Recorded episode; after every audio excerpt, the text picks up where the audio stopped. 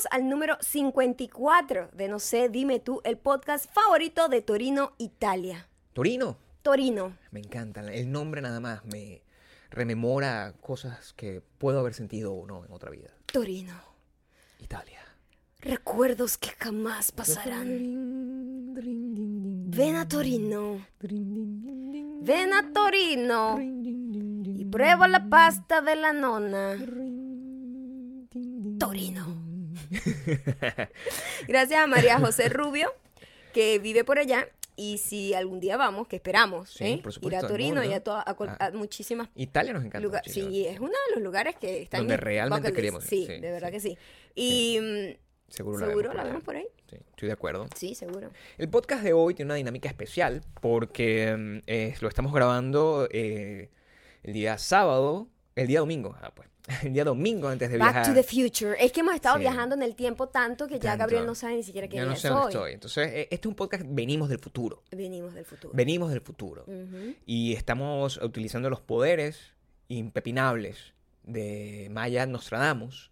Totalmente. Para Vamos, va- predecir. sí. eh, pues ya que tenemos que grabar esto con tanto tiempo de anticipación, Claro. yo supuesto. simplemente voy a apelar a mi gran talento de Maya Nostradamus Sí, con las noticias. para simplemente pues divisar las noticias que acontecerán en la próxima semana que ustedes están escuchando, en la semana que ya está ya prácticamente está terminando en Sí, realidad. exacto. Esto, ustedes están viendo esto el jueves. Simplemente estoy haciendo esto como una apuesta Sí, para ganar la confianza y bueno, la devoción completa. Nosotros lo lo, lo que hicimos, Maya fue al, fu- fue al futuro, Sí. o sea, tipo el domingo de la semana que viene, agarró y vio las noticias de lo que ocurrió en la semana exacto. y se regresó y a partir de ese conocimiento es que vamos a elaborar todo esto que va a pasar el día de hoy. Antes de entrar en, en, En materia. en materia, en materia. le queremos recordar que nos pueden seguir a través de arroba mayacando y arroba Gabriel Torreyes en Instagram. Y que se suscriban a YouTube para que vean todo el otro contenido que no es podcast, que es muchísimo y está en YouTube.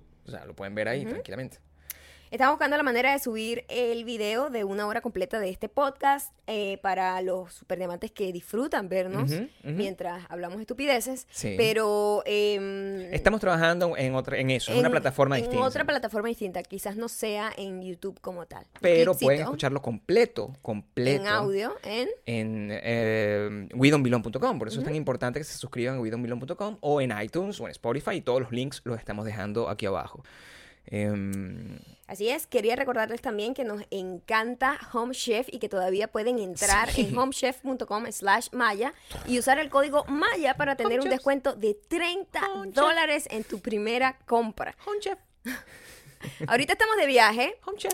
Eh, pero la semana que viene, Home eh. Gabriel, hicimos un trato y la próxima caja de Home Chef que nos llegue, La. Gabriel la va a preparar. O sea, no sé si toda la caja. pero Porque por yo quiero demostrar lo sencillo que es. Total. que cualquier Total. persona puede ser un chef. Hasta, Hasta Gabriel. yo. Si Gabriel lo logra, Cualquier persona lo puede hacer. simplemente sería como la prueba de fuego. Yo soy la persona más inútil. O sea, si usted pone en en consideración en mis manos una cosa de alta tecnología, pero de simple preparación, va a poder ser posible. Y eso es lo que es Home Chef. Em, para probar que cualquiera puede preparar una comida fresca, saludable y sin desperdicio. También damos la bienvenida a nuestro nuevo anunciante, Sugar Bear. Chin, chin, chin. Quiero hacerlo como una música Sugar Bear. Bueno.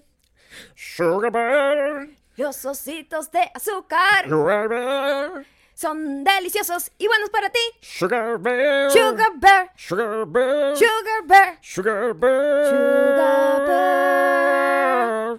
Somos Eh, demasiado buenos. sí. Epa, deberían hacernos algo extra por eso. Eh, les puedo contar que eh, mi primera reacción, eh, debería decir que es primero Sugar Bear. Por supuesto, tú puedes decir lo que te da gana. Sugar Bear Yo son no probado, unas pero- vitaminas en forma de gomita para el cabello. Ujú, Y cuando, primero, lo- mi, mi primera reacción cuando recibí mi paquete es que parece una cosa adorable, es la cosa más bella del mundo.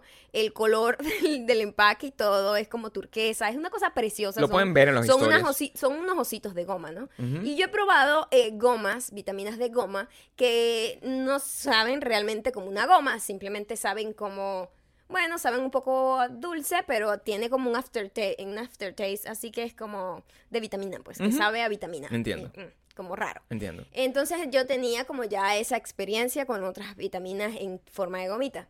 Pero eh, Sugarbird tiene una, una, una cosa que puede ser, que, que- que tú puedes decir, oye, esto es lo máximo, pero peligroso también a la vez, ¿no? Porque mira, saben a gomita. Son demasiado ¿saben? Me quiero comer todo el frasco y se supone que no te lo debes comer. me tocan dos por día, pero te lo juro que saben literal a gomita. Es tanto así que yo normalmente me tomo todas mis pastillas y mis cosas en la mañana y a esas las dejo como para después del almuerzo, tipo como que... Como si fuera un "Ay, bueno, postre". como un dulce, sí, te lo juro, porque son tan deliciosas, saben de verdad, verdad a gomita y son unas vitaminas eh, que están totalmente diseñadas para hacer que tu cabello sea mucho más resistente, que crezca mucho más rápido, más fuerte, más poderoso y además te ayuda muchísimo también con las uñas y la piel, cosa que, por favor, se agradece. Entonces, si usted quiere vivir esta experiencia eh, de, con la adicción que tiene Maya, increíble. Y, Sí. yo, y ojo, yo las probé. Y Maya está, en, o sea, es como, una- ahorita es una persona que está eh, ex- expresando la palabra. Gabriel, ¿no te acuerdas? Cómete los ositos. Cómetelo- además me encanta darte unos ositos preciosos, adorables y todos esponjosos y Yo deliciosos. ya voy a montar una foto mía Sí. con eh, Con los los ositos en la boca. Pero si nos quieres ayudar, lo que tienes que hacer es entrar en sugarbear.com slash maya para tener un cabello hermoso y una tú mucho más saludable. Eso es sugarbear.com slash maya. Repito, una vez más, sugarbear.com slash maya. Igual está aquí abajo. Está aquí abajo.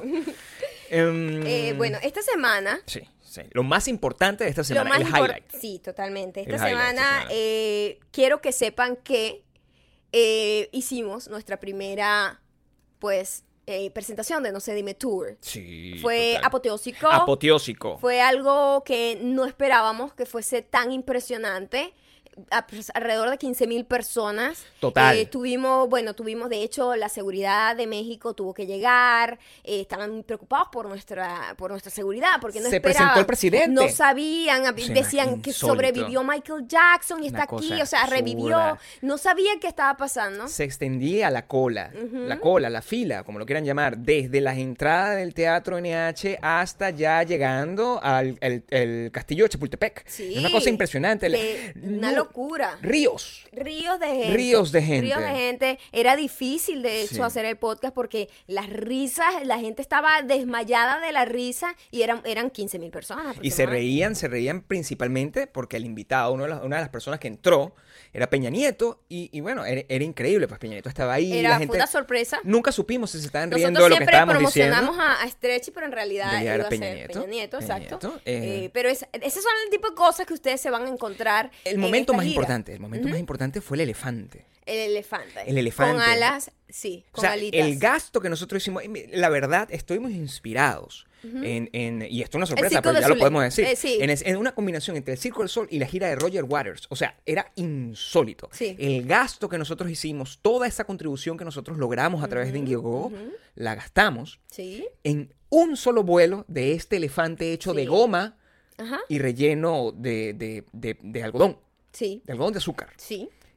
Volando. Además volaba y iba defecando, Increíble. pero defecaba algodón de azúcar. algodón de Era azúcar, y le caía a la gente, le caía, le cayó a Luis Miguel, Luis Miguel pasó por allá, Sí. pasó dem- demasiadas celebridades, Muchísima José José gente. pasó que a pesar de que estaba en una condición delicada, llegó, se nos acercó al camerino y eh, Sí, eh, porque además él es fan de este, de este. desde la primera vez, creo que en el sí. episodio 3, nosotros nombramos a José Ah, José y no nos ha dejado... Es, fan de nosotros y además eh, lo hemos nombrado aquí varias veces y él lo ve, se siente muy emocionado. Em, la gira, ya ustedes saben, porque se los, se, se los avisé el martes, el- el- al inicio de la semana, que la gira continúa, pero con una nueva plataforma, de forma que sea más sencillo para todo el mundo, y que Miami está on fire. Miami tiene hasta mañana viernes para registrarse para la preventa y eso ya está agotado. O sea, una cosa insólita. En realidad ya está agotada. O sea, te estamos diciendo aquí como que entres, pero en realidad ya en no vas a ya no nada. vas a pas- ten- Vamos a Porque- tener que abrir otro día. Exactamente. Porque el elefante no podemos Sí. dejarlo que ustedes no lo El vean. elefante, y además, este, este, este arte que estamos desarrollando para el, para la- Conceptual. eh, sí,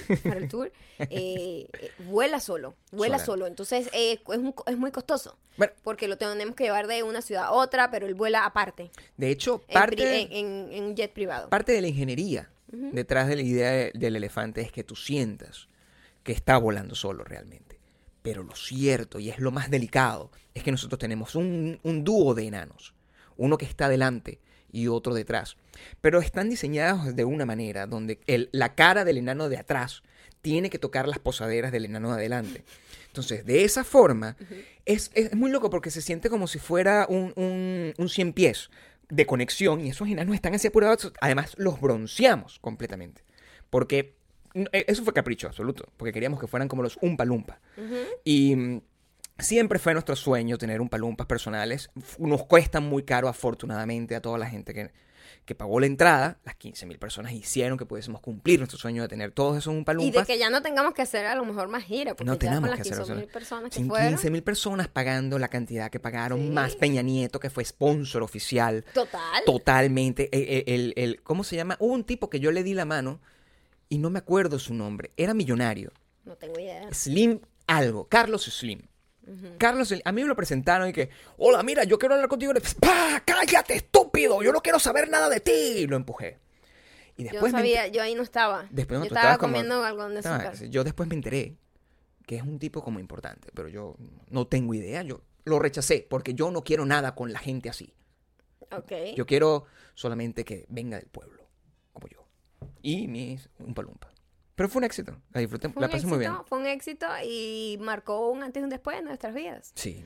O sea, ahora, de ahora en adelante tenemos que tener guardaespaldas. O sea, fue muy difícil. de Yo no sé, o sea, ustedes Muy ven las cortinas aquí porque es lo único que nosotros ma- Que nos tratamos mantienen como con, con pie la tierra. sí, con la sí, tierra. O sí. sea, no hemos perdido la compostura. Todavía no. Todavía no, porque lo importante es reconocer siempre de dónde vienes, Claro. sabiendo hacia dónde vas. Exactamente. Eh, si quieren vivir Miami, si quieren vivir esa experiencia, escriban un correo, todavía está en medio a tiempo, no sé. O sea, a lo mejor, a lo mejor alguien se cae. Eh, y no se dime tour, arroba. Y bueno, además de todo este éxito increíble que tuvimos en la Ciudad de México eh, ayer, entero. miércoles, en 9 de mayo, Mm. en el Teatro NH, Sí. eh, obviamente yo sabía que esto iba a traer repercusiones, iba a tener repercusiones importantes. Todo. como ustedes ya saben, Zayn está locamente enamorado de mí. Zayn Desde hace tiempo, de verdad. Pero, bueno, nosotros estábamos como que yo, ay, déjame en paz, yo estoy bien, yo necesito un niño carechivo fastidiando Sí, detrás, por ¿verdad? supuesto, además es muy Y joven. él estaba pretendiendo estar con cachetes de marrana flaca todo el tiempo, toda esta cosa, toda mentira, porque él, ¿sabes? Nada, lo que hace es como, ella lo que hace es como, le ayuda a hacerse el pelo y esas Entiendo, cosas. Son como panas, pues. Son amigos. Y bueno, como supo, este éxito increíble que tuvimos en México ha estado como fastidiándome un poquito más. Te- eh, pero esto me estoy enterando, Gloria, Bueno, te lo puedo decir, me mandó un mensaje ese día, anoche, anoche, al WhatsApp, miércoles, claro. saliendo de la cosa. Mientras yo estaba con Carlos Slim, rechazándolo, estaba manteniendo mi integridad. Sí, exactamente. ¿Y mm, qué te dijo? ¿Qué te dijo Zayn? Eh, bueno, lo de siempre, Gabriel, lo de siempre, eres la mujer de mi vida, etcétera, y yo, por favor, Zayn, come un poco y a lo mejor podremos hablar. Lo mandaste a comer. Un sándwich. Y, mm, pero te dio algún tipo de exclusiva con respecto a lo que a, a- a- a lo que ven las personas en las redes sociales. Me, entonces, me encanta hablar así. Del futuro me pone a hablar como magnánimo. La gente de las redes sociales, eh, eh, esa relación que tiene con eh, cachetes de marrana, es una relación real. Claro que no, Gabriel, claro que no. Es un montaje. Todo eso es un montaje, todo eso es un montaje. eh, ¿Te gusta que hable de esta manera? No, realmente no. ¿Quieres que hable un poco más natural? Me encantaría que hablaras normal, ni siquiera un poco más, sino El normal. futuro me hace hablar de esta forma. Ok. ¿Qué más te dijo? Yo lo que quiero saber es eso. Estoy ¿Qué? celoso aquí donde me ves. Bueno, lo de siempre, por favor, deja a ese muchacho con el que estás y vente conmigo. Bueno, Pero, eh, eh, pero yo le dije que me dejara en paz, en realidad. Esa noticia- Me aterra, me aterran sus fotos. esa noticia em, pudo. Esa ah, noticia salió en TMC, tan, tan, tan. Sí. Y- pasa que tú, pero no, has, tú no, te, no has no. prestado atención a las noticias. Yo nunca presto atención a esas cosas porque estoy tratando de prestar atención a noticias que tienen un nivel eh, mucho más alto. Pero a mí me interesan más las noticias eh, de verdad que nos tocan. Entonces sé que Claro, las que nos afectan un poco más cercanamente. Total, porque bueno, lo es ahí, esa es una obsesi- obsesión que no va a terminar. Eso no va a parar. Pero eh, lo que supe, y esto no lo supe por TMC, lo supe por, por otras razones, fue un poco más personal, Ujú. es que la maldita mujer, Sí. La popular maldita mujer, la original. La original. No se confundan, hay Sí. malditas mujeres hay muchas, pero la original. La original, la que, la que, la que nació aquí En este mismo edificio donde, Eh. donde nació, no sé, dime tú. frente, frente a mi frustración de, de ir a lavar la ropa Ujú. y encontrar que la caja de detergente no, no estaba. Ya no tenía. Ya no tenía detergente, yo porque la dejaba ahí, honestamente. Ujú, Em, esa maldita mujer que nos eh, ayudó cada mañana a despertar eh, en horas ungodly hours. Sí, Como, horas, horas inhumanas.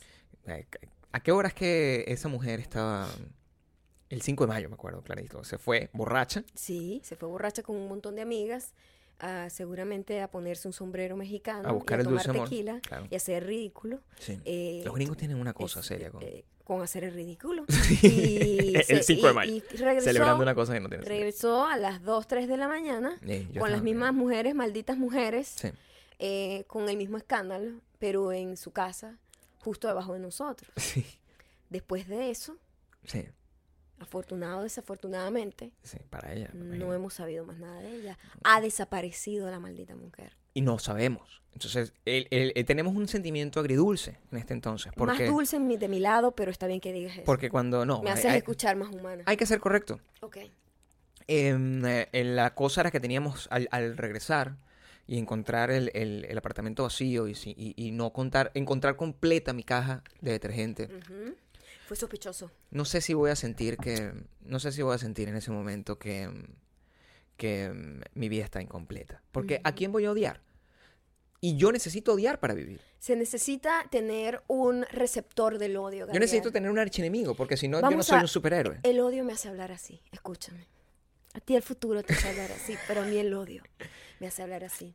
Es, necesario, es necesario, porque la maldita mujer es la válvula vital para que el odio pueda salir de tu cuerpo.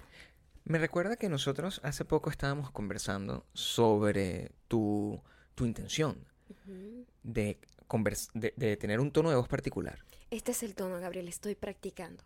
Quiero que todas las personas que están escuchando este podcast Sí, el día de hoy sí. sepan que de ahora en adelante esta será mi voz.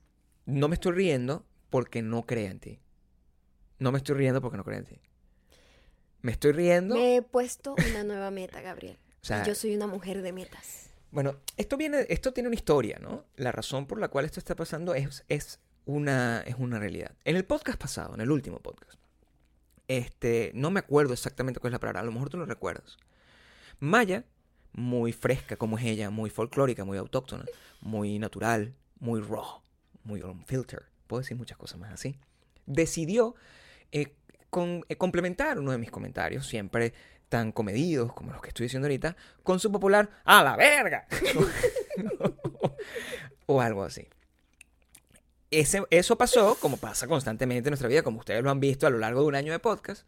Y yo cuando estoy escuchando el podcast, eh, como para revisarlo y vaina, no sé qué, noto ese momento y me río muchísimo. Digo, "Oye, Maya, dijiste a la verga. y Maya se No voy a repetir la frase exacta que Sí. fue porque ya no está en mi personaje, pero quiero que sepas que era una palabra distinta. Era una cosa así. Parecido el tono, pero otra palabra. Eh, eh, entonces, el, eh, lo, que, lo que tú, vamos a aprovechar esto, ya que estamos dando noticias del futuro, del pasado, del presente. ¿Cuál es el, el, el outcome de esto? O sea, tú mm, Te noté riéndote, con... burlándote de mi montunismo. Ok, Y dije, creo que es hora de cambiarlo. Siempre había querido cambiarlo. ok. Y ahorita mientras estaba hablando sobre la desaparición física y espiritual de la maldita mujer, Sí. dije, este es el tono que yo necesito en mi vida. Ok, entiendo. Esto me llevará al éxito, Gabriel. Esa es la, la posición que tienes. Eso es lo que yo creo, estoy convencida. Ok. Y no diré más groserías tampoco. Entonces, a lo largo de este podcast y probablemente de ahora en adelante, después del éxito avasallante que tuvimos en Ciudad de México, Ya no lo quiero ahora tú solamente vas a conversar. de esta manera. Muy bien, muy bien. Yo te apoyo, como te he apoyado en todas las cosas a lo largo de tu Y vida. esta será mi risa. Ok, vamos a ver, vamos a ver cómo va. Por ejemplo, Nunca más reiré a carcajadas escandalosas. em, ok, me parece, me parece muy bien. Eh, ya, ya tenemos un, un punto de vista distinto A la hora de enfrentarnos a la, a la ¿Por qué está cambiando tu forma de hablar también? No, porque yo me adapto. Yo soy un tipo que se adapta. Eres un poser. ¿Qué quieres que hable así también? ¡A la verga, vos! O sea, no voy a hacer eso. No voy a hacer eso. Eso viene dentro de ti. Yo soy Tuki. Yo no, yo no soy Montuno. Ahora somos, éramos una pareja Montuna-Tuki. O Tuki-Montuna, como lo quieras decir. Hashtag Tuki Montuna. Y ahora... Hashtag. Hashtag. es difícil, Dale, dale. pero seguiré Mantente- luchando. Es como es aprender como a yo- caminar de nuevo. Como yo tratando de no decir groserías y pagando. Y fue difícil. Exactamente. Fue difícil. Pero lo logré. No, perdiste mucho más dinero, Di Gabriel. el hashtag, por favor. Hashtag Tuki Montuno. Gente que quiere cambiar, Gabriela. Gente que quiere mejorar. Hay gente que quiere mejorar a pesar de tener la edad que tenga. No es tarde nunca para comenzar. Ok. Por lo menos, una noticia que me llamó mucho la atención es que Lenny Kravitz Struggling. sacó una bebida con Don Periñón. Ok. Y tú dices, ¿qué necesidad tiene Lenny Kravitz de hacer esto? De ser un influencer de una bebida. Pero me puse a ver y dije, si él puede, un rockero, yo puedo. Yo puedo hablar como la mujer de mis sueños. También en la tarde, justo después de ver a Lenny Kravitz, me di cuenta que Bob Dylan está encaminado en lo mismo. ¿Por qué? Sacó una marca de whisky. No puede ser. Sí puede ser, Gabriel. El señor Bob Dylan, el señor que no va a premios, el señor que no da entrevistas, el señor que no canta. Comedia. Puedo ser apasionada a pesar de tener esta voz. Ok, disculpa. Ok. Disculpa. Como Angelina Jolie. No reprimas mi, pa- mi pasión. Trata de- pero creo que tienes que tener. La pasión tiene que ser más. que, no te rías. ¿Qué fue eso? ¿Qué fue eso? Coño, más comedia. O sea, yo cuando veo las entrevistas de las personas que son así, por ejemplo, el caso de Shakira. Shakira en su principio, Era como. quienes recuerdan eran a la verga en en versión, versión en versión colombiana. Y una vez nosotros vimos una entrevista y hablaba tal cual como No tú. se movía. Porque tu problema, No pestañaba. tu problema cuál es? Las muecas. Hago muchas muecas. Me voy a arrugar muy rápido. Entonces, estás tratando de que las muecas no te invadan. Y de, que se- y de ser controlada. Con un volumen equitativo. ¿Equitativo?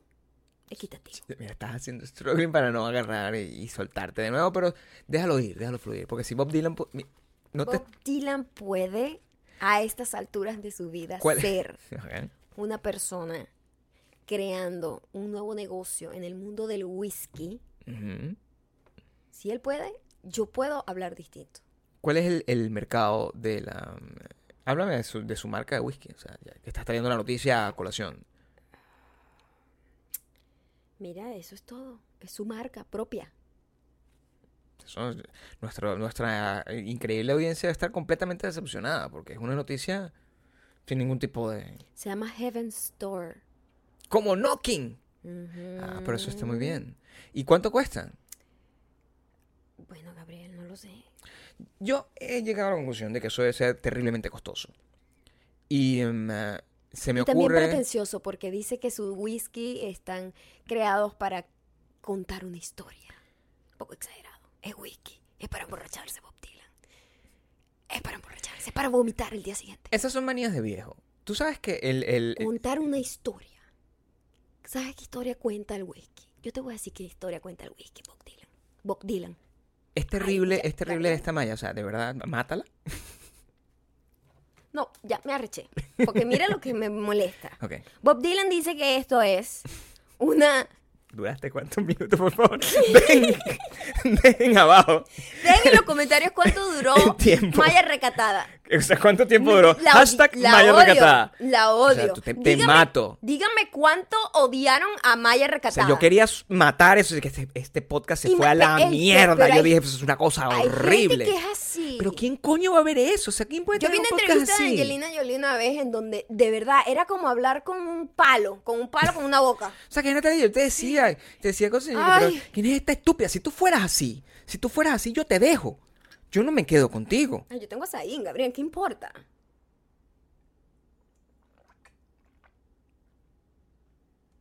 Ah, hace calor. Mira, yo le voy a decir a Bob Dylan aquí. así de, de Montuna a Montuno. Ujú. Mira, Bob Dylan. ¿Sabes cuál es la historia, la única historia que cuenta un whisky? ¿Ah? La maldita mujer, borracha, todos los fines de semana, haciendo el ridículo, peleando, vive en una pelea. Esas son las historias que cuenta la- el whisky. ¿Ah? Una gente problemática, una gente dependiente. ¿Cuál es la historia ahí? ¿Cuál es la historia ahí?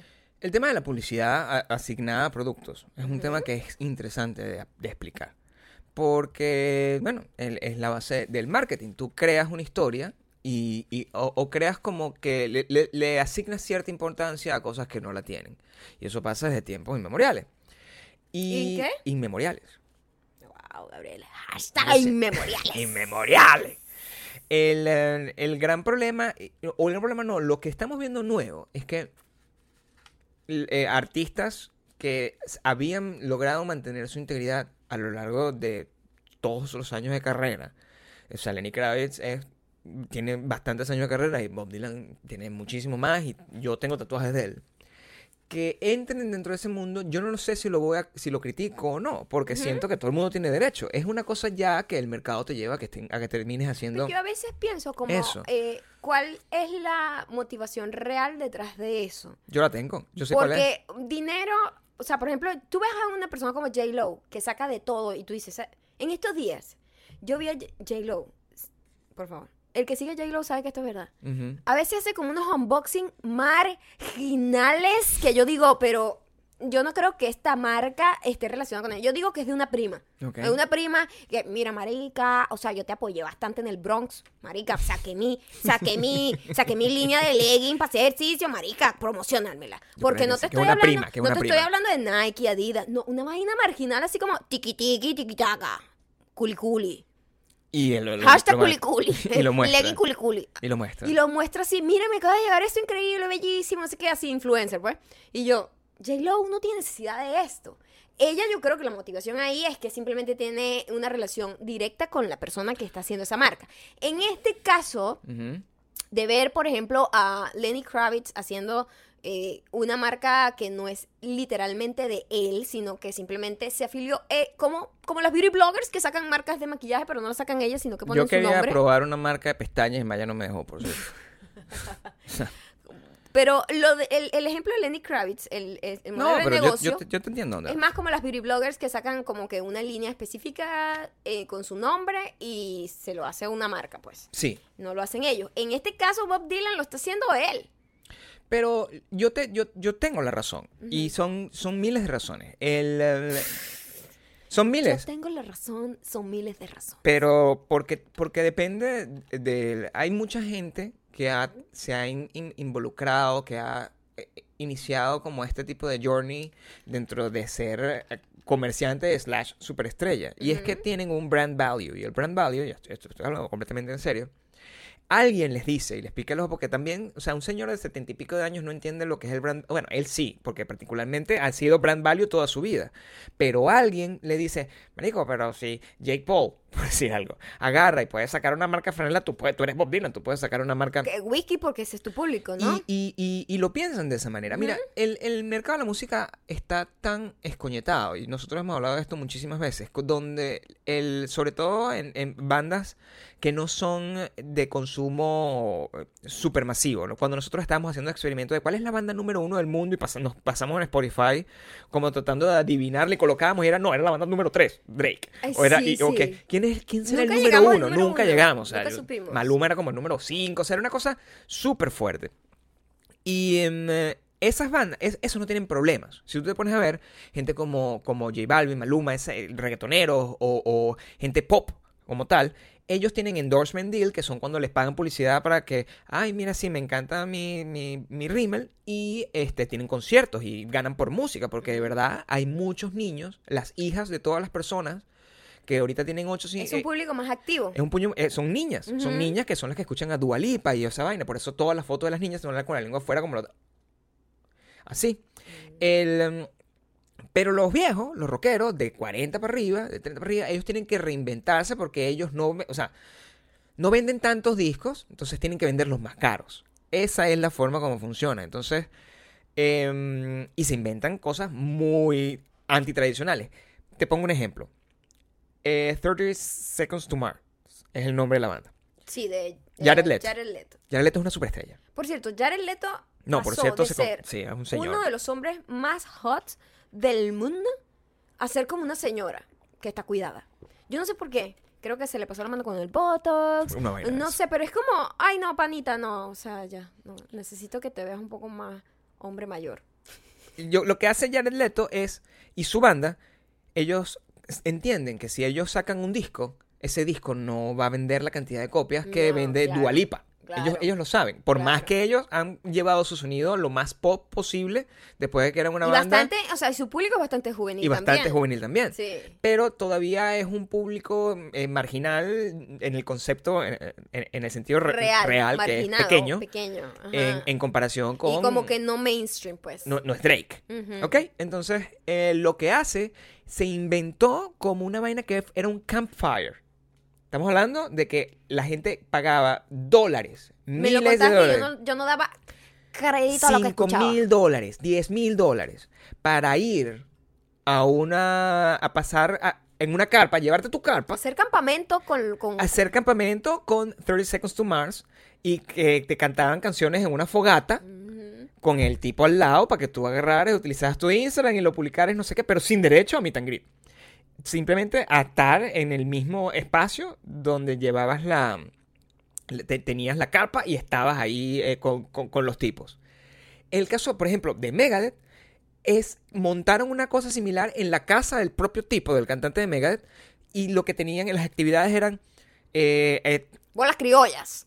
Literal, literal. Era, eh, te enseño a tocar canciones y hacemos tasting de cerveza, porque eso es lo que tienen, cervezas y vinos, Claro, que es lo que beben los rockeros. claro. Entonces, es un proceso de reinvención y Bob Dylan, seguramente, su agente, que es una persona, simplemente la- los agentes y los managers son gente que lo que quieren es hacer plata. ¿Sabes qué? Yo creo que Les dice. viene hasta del fondo del corazón. O sea, viejo ya que ha hecho todo lo que le ha dado una la manía gana. de Es un señor que siempre ha sido muy caprichoso, que Sí. ha sido siempre muy salmón, muy contra la corriente. Y dijo, ¿sabes qué? A mí me gusta el whisky, me gusta ver whisky, quiero aprender sobre whisky. Se puso obsesionado, hizo unos cursos, unas cosas, va, fue a hacer... ¿Capaz? Claro, fue a ver cómo se hacía y dijo, yo voy a montar una, una vaina de whisky. Y yo creo que pasó más de- así que, que, que pensado en qué vender, ¿sabes? Porque ese señor no necesita vender dinero, o sea, no necesita dinero. No. O sea, ese tipo tiene la vida hasta que ya, asegura, y sus hijos también. Y yo no me, yo, yo de hecho no me quejo, me parece súper cool. Me parece tan cool como la, re- la reinvención de los artistas en, en influencias marcas. Cuando tú tienes eh, personajes como lo que estábamos hablando, Kate Hudson, que estuvo nominada al Oscar. Kate Hudson. Kate Hudson es un ejemplo eh, que me llama mucho la atención porque me salió en mi Instagram y nosotros, ella ha ido como a varios eventos a donde yo he ido, ella se mueve como con la misma agencia que yo, o sea, como que tenemos muchas cosas en común, somos mejores amigas, Sí, separadas al nacer. claro que sí. Este, pero me llama la atención porque yo digo, me metí en su Instagram como para ver cómo es, cómo lleva su Instagram, qué es lo que hace. Ujú. Y me di cuenta que ella lleva su Instagram como una influencer de lifestyle. Y me llamó muchísimo la atención que una actriz le dedicara tanto a eso y es que ella ha creado una marca de su nombre eh, de lifestyle. Y le ha dado durísimo el rollo del ejercicio. Tiene una marca de... De, de- De leggings también, de pero, ropa. pero no son tan niches como los de Nel- No, pero sí son de ella. Claro. Eh, tiene un libro, Mm. eh, eh, monta videos de, de comida, de smoothies, de, de cosas salud, siempre todo como muy saludable. Ey, y yo, y ella- wow. Y, y ella no es sola, o sea, tú, tú ves a, a la otra, era mm, eh, Jennifer, Jennifer Garner, está también, es- es- además es divertidísima. Sí. Jennifer Garner. Y eh, Reese Witherspoon lo que hace es sacar libros, libros de cómo ser una mejor esposa, libros de cómo ser una ama de Pero casa. sabes que ella sí lo ve un poquito como que alguien le escribe los libros y ella dice, pongo mi cara. Evidentemente. Y Kate Hudson se ve real, se ve que produce, o sea, produce sus cosas todo el tiempo, está como co- todo el tiempo muy activa en las redes sociales y se ve como cool, es como cercana, se ve como esta pana me está eh, diciendo cómo hacer su smoothie, no se ve como les voy a dar consejos de cómo tener una buena relación. No, y creo que la otra lo hace un poco más como todas las esas estrellas que le sacan libros, pues. La verdad no lo sé. O sea, eh, eh, se hace se hace interesante y una vez yo leí una revista, creo que fue Fortune o algo así, o Forbes, donde me llamó la atención una entrevista que le hicieron a la pionera de todo este, de todo este rollo que fue eh, Jennifer eh, Jessica Alba. Jessica Alba. La pionera, la la pion- pionera yo creo que fue Jane Fonda. Sí, sí. Con las cosas de los ejercicios. Sí, no, pero eso es como una reinvención Ajá. distinta a... eh, eh, o sea, Jane Fonda es una persona que fue una actriz y de repente decidió eh, dar el salto a- de convertir completamente su vida, dejar de actuar y hacer eso, y actuar como de vez en cuando. Pero el caso de Jessica Alba es distinto porque el éxito de Jessica Alba no es ponderable con el éxito de, de- de- de lo que fue Jane Fonda. Claro. Estamos hablando de una megacorporación Sí. es, el- es un enfoque tal donde Jennifer decía, Jessica decía en la entrevista que la, la cantidad de plata que había hecho siendo superhéroe, no, no, nada, o sea, no se compara en nada con la plata que ha uh, levantado claro. vendiendo eh, ese producto. Además que yo veo, eh, muchísima gente dirá como, muchísima gente desde afuera puede ver y decir, Kate Hudson, una tipa que ha estado, ¿sabes? En películas, ¿y ¿por qué está haciendo esto, no? Mi amor, cuidado se te cae el litro de agua ese que tienes en la mano en la boca. Perdón, los que están solo escuchando esto se perdieron un espectáculo. Es mucha agua para mí. Pero acuérdate que yo tengo problemas con el agua. que yo Es verdad, tienes un problema con, con la distribución con la, del glu- agua. eh, la deglución. Exacto. Yo como que me atraganto y entonces me sale el demonio Sí, de la yo garganta. tengo la deglución del agua y empiezo a toser. Sí, casi. Me ahogo. Ok. Eh, y muchísima gente desde afuera dirá, oye, ¿por qué esta tipa que es actriz y todo está, está haciendo esto? Está haciendo cosas de, de belleza, cosas de, eh, de ejercicio y no sé qué. Y yo, y yo me pongo a pensar, tú sabes el control Claro. que tú tienes en tu empresa cuando tú eres la marca y la falta de control que tienes cuando eres actriz. Cuando eres actriz eres una empleada. Lo que pasa es que desde afuera se ve como una cosa súper eh, Glamorosa. glamorosa y las red carpets es lo único que tú ves, pero la verdad es que eres un títere de un montón de gente. No mal, no lo estoy diciendo como mal, sino que Claro, pero eres como el último el eslabón de la cadena De y al final no eres, un pro- eres un producto. no tienes el poder que puede tener un productor Estás ejecutivo. atrapado en un contrato que te impide todo. O sea, Todo. simplemente eres una actriz, eres una persona que recita líneas y se ve bonita. Exacto. Y, y no le quitamos el mérito, porque para recitar las líneas hay que tener que tener talento. talento, Y claro. para verse bonita hay que tener Pero está talento. en una posición de no poder, es lo que quiero Ella no decir. toma la decisión No con respecto a lo toma que va a decir. decisiones de casi nada, De nada nada. más actores que están en una posición muy, muy, muy alta Y que casi todos se conviertan, con- con- casi todos empiezan se a dar convierten en ese- productores ejecutivos. ese paso. ¿no? Claro. El, el caso no, eh, de, ¿cómo se llama la niña de Haití que creció? Drew Barrymore. Ajá. También nuestra amiga de, de- de Amiga fiestas. de eventos, claro que sí. Eh, Drew Barrymore, eso es lo que hace ahora, porque en algún momento ejecutiva. se convierte en produ- productora y lo que hacen son películas, porque es una gente con una, eh, quizás una vena creativa, que la gente no entiende el trabajo del productor. El trabajo del productor es un trabajo muy complejo, Ajá. porque es una persona que no hace, que no se sabe realmente qué hace, pero lo hace todo. Y entonces lo que hace es resolver problemas. Todo el tiempo, su vida es como de un bom- bom- bombero, está apagando incendios constantemente. Em, cuando tú eres un empresario, y probablemente la gente, todo el mundo que es emprendedor, que seguramente nos escucha, porque todo el mundo siempre tiene una idea de emprendimiento, sabe que lo que está es resolviendo problemas todo el tiempo. Ninguna cosa es blanco y negro, así que bueno, voy a montar una cosa, al día siguiente estoy haciendo un montón de plata y ya vivo de eso para toda la vida y lo que hago es vivir viajando por el mundo. Eso no, no pasa No. en ninguna circunstancia. Em, entonces, estas expansiones de marca es y, natural. Y una cosa increíble con el, con el rollo de actuar es que no tienes garantizado nada. Como que puedes tener un empleo hoy Sí. y ya dentro de un mes ya no tienes nada. Y No a lo mejor no te llega nada en años. Entonces, esa gente. Eres un desempleado con- constante, Claro, claro. eres un desempleado constante. No importa, o sea, de un día para otro te, te quitan la serie. Hubo una historia que tú me contaste horrible, por cierto. Sí, pero de... de- de- De una chica que sacaron de una serie. Sí, eh, eh, es, un, es un caso que tengo que entenderlo más para Ajá. poder eh, eh, hablarlo con propiedad, pero lo que sí sé es que hace un año, eh, hace un año no, a finales del año pasado, se, se anunció en los medios donde siempre anuncian cosas, en los medios de la industria, por decirlo de alguna forma, que había sido picked un piloto, escogido un piloto por parte de un canal de televisión.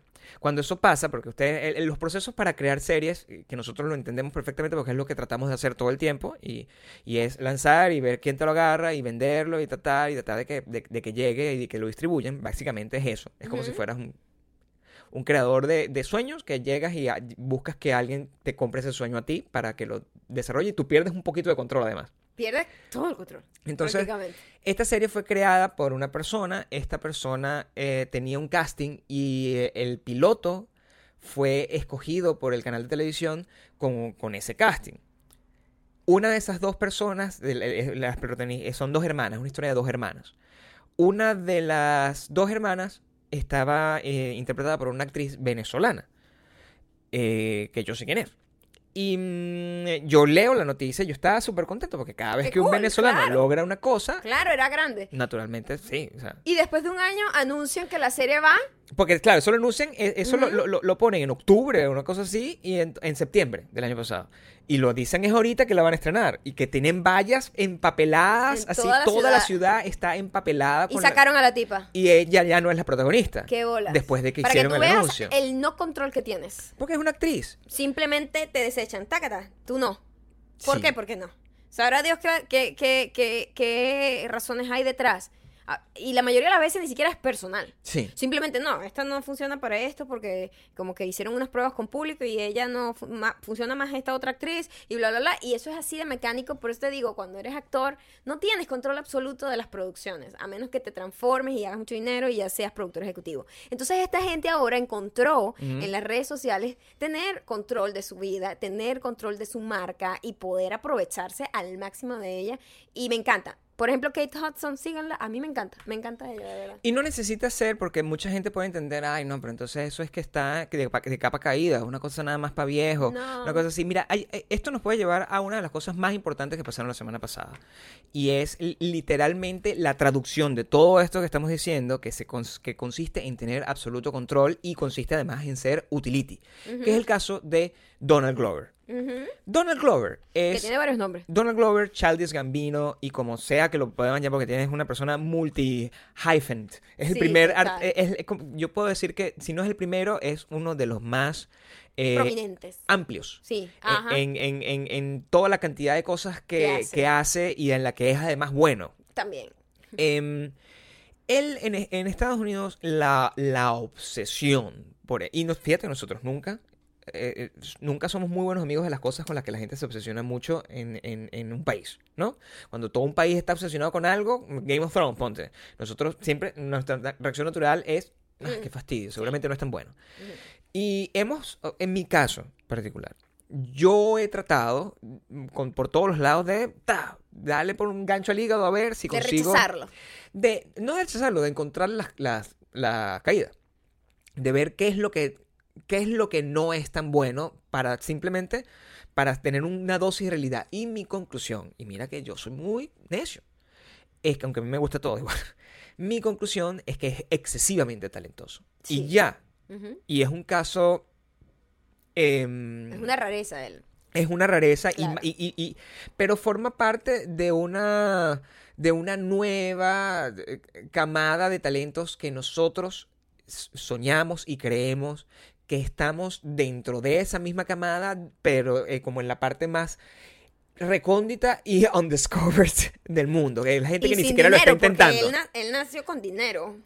No, no sabía eso. No creo que él hubiera nacido con ¿No dinero. es el señor hijo de- del otro Glover? No, él no es hijo de... él no! tiene absolutamente nada que ver. Sí. Ah, no- entonces ya voy a investigar. No tiene Pero absolutamente yo nada tenía un que ver. pequeño rechazo por eso. No, que exacto. Estabas pensando que venía con dinero y no es así. Mm. Simplemente el, el- el nuevo actor, como está ladillado de ser simplemente talento, decide ser talento, productor y además tener otro montón de cosas sobre las cuales pueda agarrar y, y pensar en caso de que el futuro lo alcance. Entonces, él es cantante, es comediante, es productor, es músico y, y, ahorita, y todos los días solamente se vuelve una superestrella porque además está en Star Wars y vamos a escuchar de Donald Glover por el resto de los siguientes años porque es muy loco que una película que no es sobre su personaje como es Star Wars todo Twitter habla de él y es Bueno, Twitter es muy Black Twitter. sí pero en, en realidad él es muy respetado por todas las razas Sí. y es muy respetado por todos los talentos y por gente como Tina Fey, que al final fue la que, el que le dio la oportunidad. Todas las cosas que sé. Donald Glover fue escritor de Theory Rock. Ujú. Ya ahí tiene puntos, muchísimos. Porque él estudió arte dramático y lo que hizo fue mandarle samples, así que contrátame, contrátame, por favor, soy muy arrecho. Y el descaro del clave del éxito lo agarraron. Ok. Empezó a hacer eso y a partir de eso le dieron como la oportunidad de actuar en, en Community. Y ¿Cierto? community, y community es un fenómeno viral, es un fenómeno muy fuerte porque Es como de, de culto. es muy de A culto. pesar de que la eliminaron, la cancelaron de como de la network, todo el mundo sabe que, what? Pero Eh, la manera como su- exitosa, su pero humor, ¿no? muy de culto. Y él actuó en siete capítulos, una cosa así, y dijo, ya no quiero hacer esto. Así como se toman las decisiones y decidió enfocarse entonces ahora en la música y después decidió, ah, bueno, entonces ahora voy a ser actor. Y ya Ha hecho lo que le ha dado creó la gana. Atlanta y tiene Emmy, tiene Golden Globes, tiene, es increíble. Sí. Y uno piensa que los premios no sirven para nada. Y yo soy de los que cree que los premios no validan al final. O sea, no, vale, no, no valen lo que se supone que, que valen, pero que estés nominado en un premio, sea cual sea, que tus peers opinen que tú eres valioso, es muy de pinga. Sí. Y bueno, Cool. este, este nuevo video que salió la semana pasada que se llama This is America. This is America es espectacular. Lo que, y lo que está hablando la gente de este video, y yo, es una opinión que yo comparto, es el, el- lo cool que tiene. El, es como si una agencia creativa finalmente se pone en, en- en- de acuerdo para crear contenido con mensaje realmente social, pero con la estética como si se viera, como si se estuviese viendo un comercial de carro. Entonces, no, no, la estética, lo cool, la imagen no se... Ya, con- pero tiene algo que ver con venta de carro. no, sino que, que, eh, la manera como está con- no, no es tanto como un cortometraje tradicional. eh, cu- Cuando tú piensas en un video musical, tú piensas en una cosa que es o muy ampulosa o muy cortometraje tradicional y esto es muy artístico. Tan artístico y tan etéreo como es de repente un comercial de carro, que simplemente es- las imágenes son muy O de fuertes. perfume, O de perfume. Las imágenes son muy fuertes, pero son muy bonitas. Y en este caso, aunque él sale horrible, porque bueno, es un tipo normal, no tiene mis cuadritos, eh, cuando él está... eh, Qué estúpido. De verdad que no es un tipo así como que está pendiente No, feo de cómo no es. luce ni nada. Es, es un artista. Pero es un tipo así como entregado. Esa parte, esa desnudez, a mí me llamó la atención fue en Saturday Night Live cuando lo vi. Yo digo, ¿por qué este tipo está sin franela? Ponte la franela, no entiendo nada. Y ya, ah, es que el video es así. O sea, es un video, artista, es increíble. eh, y, y representa Y mucho. tiene sentido, pues también. Representa mucho. Yo eh, lo que estaba pensando era el eh, pensar en, en, en- Ojalá. O sea, yo veo la, la manera como, como los artistas de, de, de un color están haciendo cosas versus lo que los artistas negros están haciendo. Y yo, de verdad, mi 80%, mi, mi cuánto, 30% que yo tengo de, de, de afro- afrodescendiente que tengo yo en mi cuerpo, se va por ese lado. No puedo, así no sea my cup of tea esa música. Sí, no es mi estilo. Es una música que yo... No es mi estilo, se parece bastante a lo que hace Kanye, eh, ¿no? Tiene Sí. un toquecín ahí. Lo que pasa es que la música ha cambiado, la música ha cambiado muchísimo. Y eso, y eso es una vaina que nosotros también tenemos que asumir, que nosotros crecimos en un mundo donde era una música de guitarras y de, de unas composiciones muy pop dentro de lo que cabe y eso ha variado, ahora se ha convertido en una vaina completamente experimental. Y me parece que es mucho más arrecho esta Ujú. música completamente experimental, llena de, de sonidos electrónicos, muy avanzada, a, a una cosa natural como... ¿Sabes? Sí, entonces estaba escuchando una canción así como de los 90 y yo dije, ¿qué esta, música? esta música sale ahorita y no, no lo lograría, no lo lograría. Cuando tú comparas lo que hace Donald Glover Ajá. con DJ Khaled, es donde tú dices, Oh, What? Gabriel, ca- casi, What? Me, casi me vomité en la boca. puedes contar lo que hizo DJ Khaled de forma que nuestra Primero y principal, yo no conozca sé lo que está pasando. qué hace DJ Khaled. Ah, a pesar de que su nombre dice DJ. Yo de verdad no sé qué hace. Asumimos que es DJ. Eh, no tengo idea. Nunca en mi vida he escuchado nada de él. No sé por qué es famoso. Tampoco. Sé que se convirtió como en una mega estrella en Snapchat. Pero Snapchat ya no nadie lo usa. Yo lo borré. Pero bueno, ahí fue donde, según él, creó su imperio, su marca personal. ¿Cuál es la, la, la, la, la Ya historia de por sí a mí él nunca me ha caído bien. Yo lo sabía. Siempre sepan que Maya Nostradamus sabe todo. Sabía que el futuro traería la razón, la justificación para odiar o por lo menos sentir repulsión por DJ Khaled. ¿Cómo se pronunciará? No me importa, le voy a decir Kalembe. DJ Kalembe, hashtag DJ Kalembe. Eso va a ser así. Ni siquiera lo voy- no lo voy a dignificar a- pronunciando su nombre correctamente. Ok. DJ Kalembe. El idiota ese, Ah, primero tiene una manera de hablar que no entiendo. La gente dice, porque habla como jamaiquino. O sea, él cree que es negro. Una cosa así. Pero no sé qué es. Eso Él es árabe, algo son así. muchos misterios los que creo tengo. que es árabe. Son muchos Bueno, misterios. por ahí. Armenio, una cosa de esa. Algo así. No sé qué es. No, pero no es negro. Voy a buscar la Entonces raza habla, de- habla ¿Qué? como si fuese de Jamaica. Oh, me y todo el mundo dice, ¿por qué este carajo habla así ahora? Porque tampoco era que él hablaba así antes. Es ridículo, pues. Quiere ser cool. Voy a confirmar todas Lo estas están cosas. entrevistando y le preguntan, están, yo no sé cómo llegaron hasta ahí, pero la verdad que bien raro, una entrevista de radio que llegó hasta ahí. Pero le preguntaron si él le practicaba sexo oral, si le daba dulce amor oral a su esposa. Ok. Y dijo, no, yo nunca voy para allá para abajo. Y la tipa, ¿cómo? ¿Pero por qué? Yo tengo otras maneras de satisfacer a mi esposa, por lo menos. Yo en la noche le digo a mi esposa, eh, mira, ¿qué tal la comida esa que te comiste? ¿Te gustó? Te lo juro, por- te lo juro. Te lo juro que dijo eso. Eh, ¿Qué te gustó? Eh, La casa, esta casa te gusta, ¿verdad? Yo la pago, yo la pago. Y todo el mundo, eh, todo el mundo empezó a criticar, se volvió trending topic, qué bola este tipo, qué bola. Y todo el mundo hacía chiste que pobrecito la tipa, que nunca en su vida le había llegado un orgasmo en la vida, porque nunca le habían dado dulce amor. Imagínate lo mala cama que es el tipo, bla, bla, bla, bla, bla, bla, toda esa cosa. Y yo decía, sí, esa, esa es la parte como graciosa, entre comillas, del asunto, pero lo terrible es lo que, lo que está por detrás. Porque él, él diciendo que la manera de satisfacer a la tipa es que simplemente, mira, yo pago esta casa, te doy esto, y además tú sí me tienes que dar a mi dulce amor oral, porque yo soy el rey. Y los reyes, eso es una pa- las palabras que usó, y los reyes tienen reglas distintas que las mujeres. Sin embargo, el chiste es que todo el mundo está compartiendo un video eh, relacionado con él. Sí, porque él una vez en su Snapchat, Sí. puso a la esposa que estaba eh, eh, como entrenando boxeo Ujú. y la estaba como fastidiando, como, ay, no sé qué, no sé qué, como bulleándola. Y ella se para y dice, coño, que cállate la... Lo voy a decir así porque en, la traducción fue esta. Cállate la jeta, coño, qué fastidio, que no me dejas en paz. Ay, se arrechó, se Imitaci- arrechó. imitaciones de Se Maya. arrechó, se arrechó. Si ustedes ven el video van a saber. Si, y yo, el can ya lo hice, increíble. Así que el DJ Kalembe eh, también. Ok. ¡Eh, eh! No puede, no puede, no puede, que gafita, así no hacía anoche, que no sé qué. ¡Coño la madre, que deje en paz, chico! ¡Verga, que ladilla, que no me deja en paz nunca! ¡Coño! ¡Verga! Vecinos, Y el tipo. respétenme. Y el tipo, coño, se arrechó la mujer. y entonces todo el mundo dice, King, sí, King. Miren cómo la tipa le gritó ahí. Lo que estoy... Wikipedia, Ajá. according to Wi- Wikipedia, Ajá, ¿de dónde es ese señor? es, él, él es de de New Orleans, pero es musulmán y árabe, como dices tú. Árabe, sí. Es descendencia, descendencia árabe y es un devoto musulmán. Lo que, entendiendo en las reglas musulmanas, creo que eso es muy eh, normal dentro de, de, Me imagino que por eso de fue la que le cultura hicieron o de la religión la musulmana. bien. pregunta. Sí, quizás fue Sí. una, una pregunta hecha con mala intención.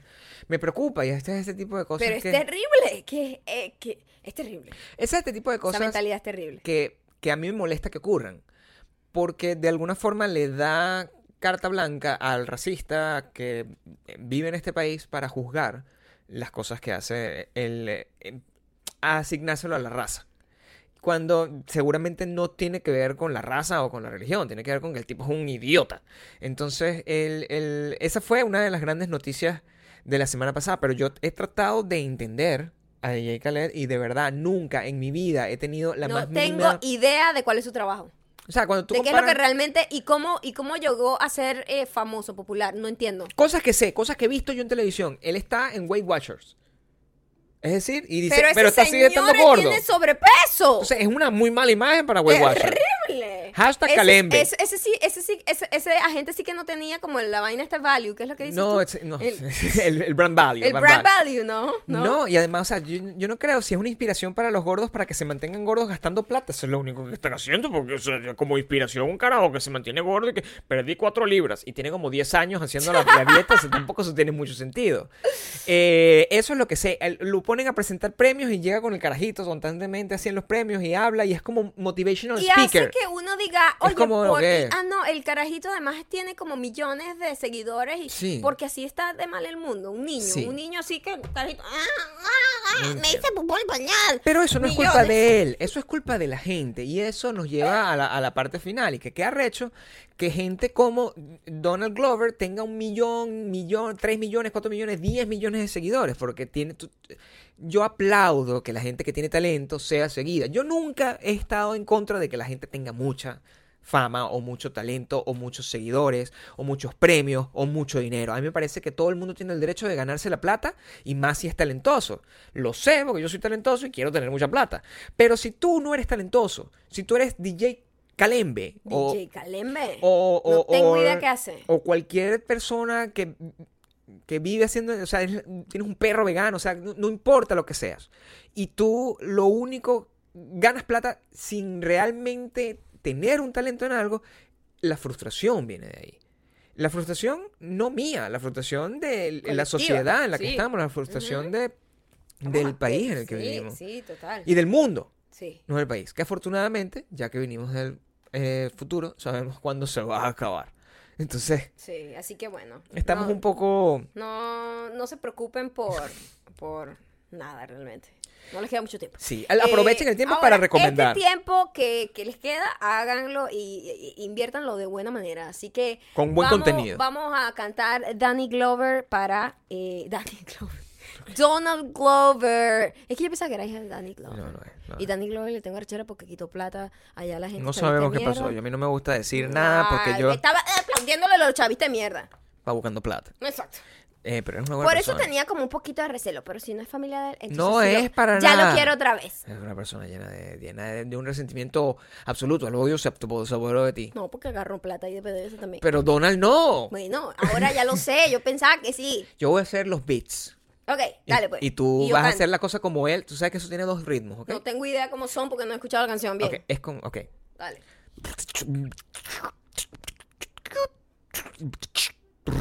Ahora tú también lo otro, porque no sé. Bueno, haz, haz mi beat. Ya ¿Qué sabes es cómo eso? es. Yo hago la canción si tú me haces un beat. Hazme un beat como este. Ajá. Vienen las recomendaciones. Recomendaciones. Recome- Y vienen las recomendaciones.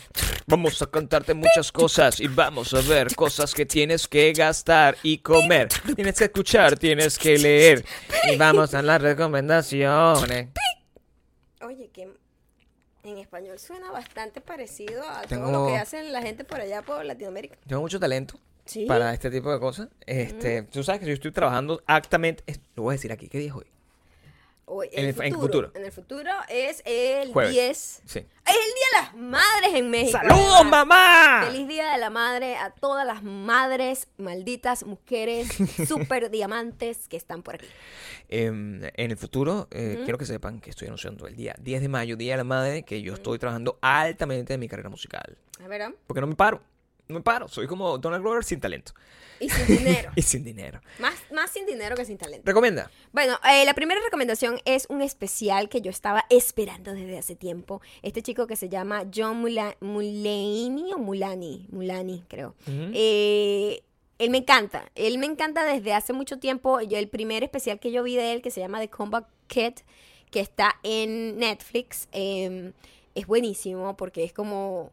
Es un chamo que es muy como amanerado, que todo el mundo pensaba que era gay, pero no era. Entonces siempre es como la visión de una persona que es como súper sweet, pero no es sweet realmente, sino que luce sweet. Y me siento identificada con él por eso también. Es buenísimo, buenísimo. Él además su carrera la hizo siendo escritor de Saturday Night Live. Uno de los mejores escritores que ha tenido Saturday Night Live, más prolífero, le ha ido muy bien, todo el mundo lo ama. ¿Qué dije? Más prolífico creo que es. ¿Qué dije? Prolífero. Pero- Es que estoy Pero no estoy seguro. profiterol. Ahora no estoy seguro si es hashtag profiterol o hashtag prolífico. Ah, Prolífico. Todo este tipo de cosas pasaron en, eh, durante el- el- la primera noche apoteósica No sé Dime Tour y la gente lo que hizo fue divertirse. O Que tiene amplia producción. sí. Prolífero es. Prolífero no existe, creo. No existe. Sí, ¿Qué es? Sí existe, mi amor. ¿Qué es? ¿Qué es, coño? Ya lo ¿Qué estoy es? buscando, coño. ¿Qué es? Ok. Ok, aquí está. Ah, proliferar. Plo- Mm. pro- pol- es difícil, ¿oíste? Proliferar. Me encantaría ver a un gringo diciendo proliferar. Todo esto pasó Si yo no puedo- en la noche apoteósica, fue divertido. Fue muy bueno. Eh, proliferar, él dice, por ejemplo, el ejemplo, el ejemplo es en los últimos años han plo, plo- Ah. han profil, plopo, eh, han proliferado los grupos pandilleros en esta ciudad. Es decir, que como que sale, como, como, como, como, como, como una, como una eh, plaga. O sea ¿No? que- Es algo negativo en proliferar. No, no necesariamente, no, porque ¿No? Pueden, pueden haber prolif- Pro, ajá. pro- plo- Ay, papá. proliferado. Tiendas de flores. Exactamente. Exacto. Puede haber Como una que- proliferación. Como que están saliendo mucho de lo mismo. Pero el que crea las tiendas de flores es un, un- un empresario muy prolífico, porque crea tiendas por todos lados. Exactamente. Aprendes Hashtag, aquí todo. hashtag proliferar. Plo, plo, plo, plo. Plo, plo. Ok, John Mulaney entonces es muy prolífico. John Mulaney es muy prolífero. O sea, claro. Prolífico, coño. Yo sé, mi amor, pero déjame, déjame vivir. Déjame vivir en mi error. Déjame vivir en mi error. Muy prolífico. Y él también tiene una serie con eh, que se llama Big Mouth, que la hemos recomendado acá. Si tú no has escuchado ese eh, especial en donde, ese especial, ese podcast en donde eh, recomendamos eso, eh, maldita mujer, quien quiera que seas. Eh, pero bueno, te lo vuelvo a decir, Big Mouth en Netflix es increíble. La voz del chamito que está como más desarrollado, mejor amigo del protagonista, es John Mulaney. Y ahorita tiene un nuevo especial que se llama Mm, Gorgeous Kid. Gorgeous Kid. Sí, el anterior se llamaba The Comeback Kid y ahora se llama Gorgeous Kid. Yo, yo. Está, está, está cool, está muy cool. Lo vi mientras hacía eh, cardio. Eso es lo que hago, veo especiales de comedia en Netflix. Y me encantó, él me cae muy bien. Me cae muy bien. Es un humor muy eh, sano, safe. Como que no es ofensivo. eh, es bastante safe. No es grosero, pero es muy inteligente. Es muy bueno. De la escuela de Saturday Night Live. En mi caso, yo quiero recomendar eh, algo muy particular. La agencia, yo, yo, eh, yo estoy asociado con una productora que se llama Altered LA. Y Altered LA eh, trabaja, no solamente crea increíbles comerciales, películas, etcétera, sino también te hace como unas cosas sociales muy creativas también. Que, que estamos hablando que el gran tema aquí probablemente es el futuro y la creatividad. Em, y ellos acaban de crear, acaban de lanzar una campaña que se llama Colombian Ambush, que, es, eh, que se traduce como la emboscada colombiana. Y mm, es una campaña, pueden entrar, la página es colom, colom- colombianambush.com. Lo voy a dejar aquí abajo. Lo voy a- no, porque es que repítelo, repítelo. colombianambush.com. Ok, emboscada colombiana. Sí. Ok. Y ustedes pueden meterse ahí y ellos, el el eslogan, la i- idea detrás de, de esta campaña es utilizar el estereotipo de lo que la gente cree que es Colombia para combatir el estereotipo. ¿Cómo se hace eso? Ellos, eh, la idea de la campaña, yo estuve cuando la estaban creando en, en el pitch, en esa reunión, era crear a- como la serie Narcos y montar como un cortometraje, como si fuera una escena de la serie Marcos, de la serie Narcos, donde están La serie Marcos. donde están Estás hablando pensando en tu No, amigo. donde- eh, porque la- Marcos Klein, que es mi amigo, es el productor de este, el productor ejecutivo de esto. la serie Marcos. la serie Narcos es una serie Marco, ya va. Termina eso y ahorita. la serie Narcos es una serie que tiene que ver con eh, droga. Ustedes saben, la historia de el, eh, ¿cómo se llama? Escobar. Ajá. Entonces, y hasta el momento, tú cuando hablas de Colombia por fuera, en países sobre todo como Estados Unidos, sigue siendo lo que la gente entiende como que es Colombia. Como que, ay, sí, el país de las narcos, eh, no sé qué. Y ellos es lo que están es vendiendo Colombia de otra forma. Entonces, cuando ellos pareciera que están esperando un cargamento de droga, en realidad están esperando un cargamento de libros de García Márquez. Entonces, es como que, What? Ya va. No, ya va. ya va. sí, O sea, la gente se mete a comprar cocaína y le llevan libros. No. Mira, o sea, esa gente. No, Ah, es, ok. es- es el comercial. El comercial te hace que tú veas el estereotipo y pienses que está estás y pienses que estás hablando y, ven- y vendiendo y, y que están reforzando el estereotipo de, la- de los colombianos Ok. y en, de- y en realidad están luchando contra estereo- este estereotipo mostrando que Colombia es mucho más que que, tiene, droga, claro. exactamente. Pero la forma como lo están haciendo es lo original. Porque sería muy cool tener una página donde dice vendemos cocaína online. No, no, no. Y de repente te llega un libro de Gabriel García Márquez. Dígame si esa idea no sería genial también. Emboscada colombiana. No, si se meten aquí, Col- Colombian Ambush, o sea, la- aquí la página es muy clara, dice, durante décadas, décadas, los colombianos hemos soportado la reputación negativa que le han dado al país. Hoy estamos unidos para acabar con el pasado. Entonces tiene distintos comer- co- comerciales. El de Patrón, conoce el auténtico patrón de Colombia. El que está en las estanterías de todos los hogares del mundo, y es García Márquez. Este, retén, averigua dónde se guarda el auténtico botín de Colombia. Eh, descubren los tesoros ocultos que se esconden en nuestros bosques. Y lo que están hablando es de- en Colombia es muy, muy grande en términos de este deporte rarísimo que es ver aves.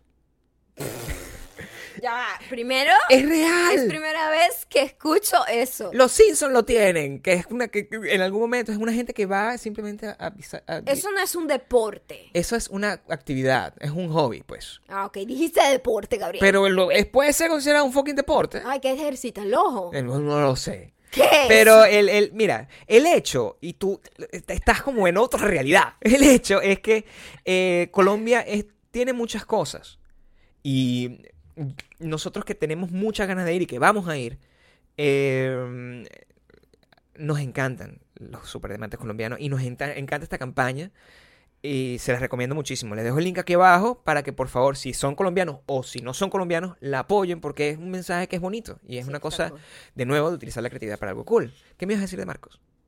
No era una serie de un niñito abandonado. Tú ibas a hablar de mi amigo Marcos como Marcos, la serie del niñito. ¿Dónde vaya mamá? No, Ese. pero esa serie, Sí. ¿qué- qué? ¿era italiano?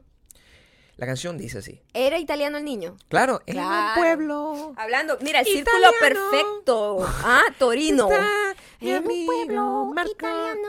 Y en estos días, de hecho, por cierto, cuando estaba viendo las cosas que a ti no te hacen llorar, que estaba viendo el, eh, la escena donde la mamá de Bambi, spoiler alert, la muere, y donde muere el Rey León, eso no te da ni coquito. Cuando Marcos. Marco, de hecho, encuentra a su mamá después de todo lo que duró la serie al final, pues, Ajá. de que finalmente encuentra a la mamá La enferma en una, en una cama La enferma. mamá, ¿por qué abandonó a ese niño? Porque se tuvo que ir a trabajar a, a- a- a América. Es una historia hermosa de inmigración. Ok. Y, y Maya regresó y me encontró a mí llorando a moco tendido con el final de Marco que nunca había visto. Lo vi en esa, en esa oportunidad. ¿Por qué estabas viendo eso? Porque yo soy una persona muy emocional. ¿Pero por qué estabas viendo, Marco? Porque estaba buscando cosas que a ti no te, no te, No me hacen llorar. no se hacen llorar. Y cuando busqué Bambi me salió recomendado Marco. Y yo dije, no, vi el final de Marco. Y me metí. me Ahora quiero ver. Marco, porque yo me acuerdo, pero muy por encima. Me acuerdo más de Candy, pero de Marco sí. No, pero Marco es mucho. Es más- como más- La historia es de, de, Sí sé que era italiano. Y es porque la canción lo dice literalmente. Bueno, Torino, por allá, María José Rubio. Llévanos por allá por el pueblo de Marco. Esas son Eh, las recomendaciones. Ahora vamos con los comentarios. Comenta, Eh, aquí dice José Cres, dice, Sí. Chicos, ¿de casualidad no han visto RuPaul Drugs, Drag Race? Es lo más divertido de ver desde que lo descubrí el año pasado. He visto cinco temporadas. ¿No lo hemos visto? Vamos a hacer una campaña de Indiegogo para que nosotros nos enseñen a leer. Eso es lo que vamos a Eso es lo que vamos a ¿Qué hacer. dije mal? RuPaul Drag Race. ¿Qué dije? Drag Race. Por favor, déjenle, abajo a Maya ¿Qué lo que dije? dijo mal. De verdad no sé qué dije. No, yo- ni yo. Por, que nos enseñen a leer. Proliferación, Gabriel. Que nos enseñen a leer. Los, proliferan son los errores en esta, en Bueno, en esta amor, compañía. Algo tiene que proliferar. Eh, El segundo comentario es, eh, Tami Navarro dice, necesito imitaciones de Kanye. Bueno, hoy te di una de DJ Kalembe, eh, pero eh, esta muchacha aquí, No, pero lo que vamos a hacer es una campaña de Indiegogo para este también, como la no, nuestra no para solo hacer- nosotros tenemos problemas de lectura y de escritura. ¿ah? Porque ella, fíjate tú que lo dejaste pasar. Lo Eh, dejé pasar porque mi cerebro es muy inteligente. Colocó Le- Kaine. Lo, lee por encima y sabe lo que dice. Kaine y podcast. Kaine y podcast. Podcast. Podcast. Que, que- que está bien. A lo mejor es es fonético. Argentina. A lo mejor es Argentina. El podcast. Es fonético la manera como lo hizo. Eh, debe ser Argentina. Pero lo, lo que, lo que me llena a mí es agarrar y entender que probablemente lo que nos- nuestra tarea de ahora en adelante es crear campañas y, y- y no exitosas de Indiegogo. Claro. Creo que eso es lo que debemos hacer. ya que somos unos expertos en eso, Claro, vamos totalmente. a empezar a hacer campañas no exitosas en Indiegogo para, Claro. por ejemplo, aprender a leer y escribir. Para nosotros Para dos. nosotros dos y Eso para sí, Tami por favor, Navarro. háganos ese favor. Este, también... Eh, Una para no poner palabras en donde, o sea, no inventar palabras y no poner una palabra que no es la que querías decir en un lugar en donde no va. Campañas de Indiegogo para, no, que, para evitar la proliferación de palabras equivocadas. Por Exactamente. ejemplo. Se y sean, sean, eh, coloquen el hashtag. Eh, Campaña y ponen el nombre que ustedes crean que, que sí. deba ir. no, el hashtag no va a ser la campaña, coloquen hashtag no se dime tour y el nombre de la campaña Indiegogo. Y eso, para que sea más confuso. Este, agarran el, el- el hashtag, eh, una campaña innecesaria. Por ejemplo, el hashtag para que eh, volvamos a tener el, el- el elefante volador que caga eh, Algodón de algo- azúcar. algodón de azúcar. Todos los tipos de campañas que se le ocurren. Campaña para convertir en deporte Sí. la visualización de aves en Colombia. Todo. Todo. Todas las campañas que te vengan en mente. Todas, nosotros necesitamos muchas. Sí, y nosotros ¿Verdad? somos muy buenos haciendo campañas en las que nadie colabora. Somos expertos, Entonces, evidentemente. ustedes los nombres Somos expertos. y nosotros nos ocupamos De, que eso. fracase esa campaña. Es que- Eh, Valentina Fernández dice, el pito puede ser la alarma de incendio quedándose sin pila. Me pasó lo mismo. Pasé casi tres meses antes de descifrarlo. Ya nos han dicho muchísimos. O sea, que creemos que sí. Creemos que tienen todos ustedes la razón. Eh, no sabemos... eh, les, eh, les te voy a confesar lo siguiente. Ajá. Para te- con esto vamos a terminar porque esto es un clamado. No va a ser una campaña Indiegogo, pero casi, porque no voy a pedir plata, pero es como una campaña de ayuda, de ayuda. De apoyo moral. Sí, es como go, go teach me en vez de go found me. O sea, tú agarras y me vas a explicar qué voy a hacer. Ajá. ¿Cómo? Para cambiar, mira, cuando nosotros firmamos el contrato de esta casa, eso tenía que estar eh, constantemente en funcionamiento, porque es parte de, de- de la. El- es, un, es un requerimiento. Es un requisito de contrato. Entonces, Sí. mi, requerimiento, mi- requisito. mi cuestión, Ay, ayúdennos. mi por cuestión es, es una campaña de, de, de Go Teach Me en vez de Go Fund Me. Ajá. Si yo debo, debo llamar a mi casera Ajá. y notificarle que la cosa está sin pila, Ajá. o debo yo cambiarlo.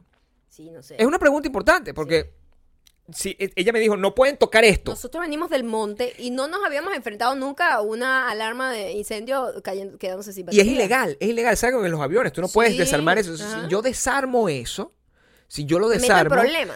puedo ir preso porque estoy, o, o me pueden botar de la casa porque estoy, pero entonces la- va a seguir sonando la pila y se puede acabar. Y entonces ahí no va a funcionar. Le debo avisar a mi casera, mi casera tiene que venir un día Sí, por a cambiar eso. Díganme esa realidad. ¿Qué vamos a hacer? Ayúdenos y entre otras cosas, ayúdenos mucho más compartiendo este video. Y siguiéndonos en todas partes, somos arroba mayocando, arroba Gabriel Torreyes y el próximo podcast ya saben por dónde va a ser. Por aquí, por este canal. La verdad no sé si será por aquí, pero bueno, ya veremos. Bye.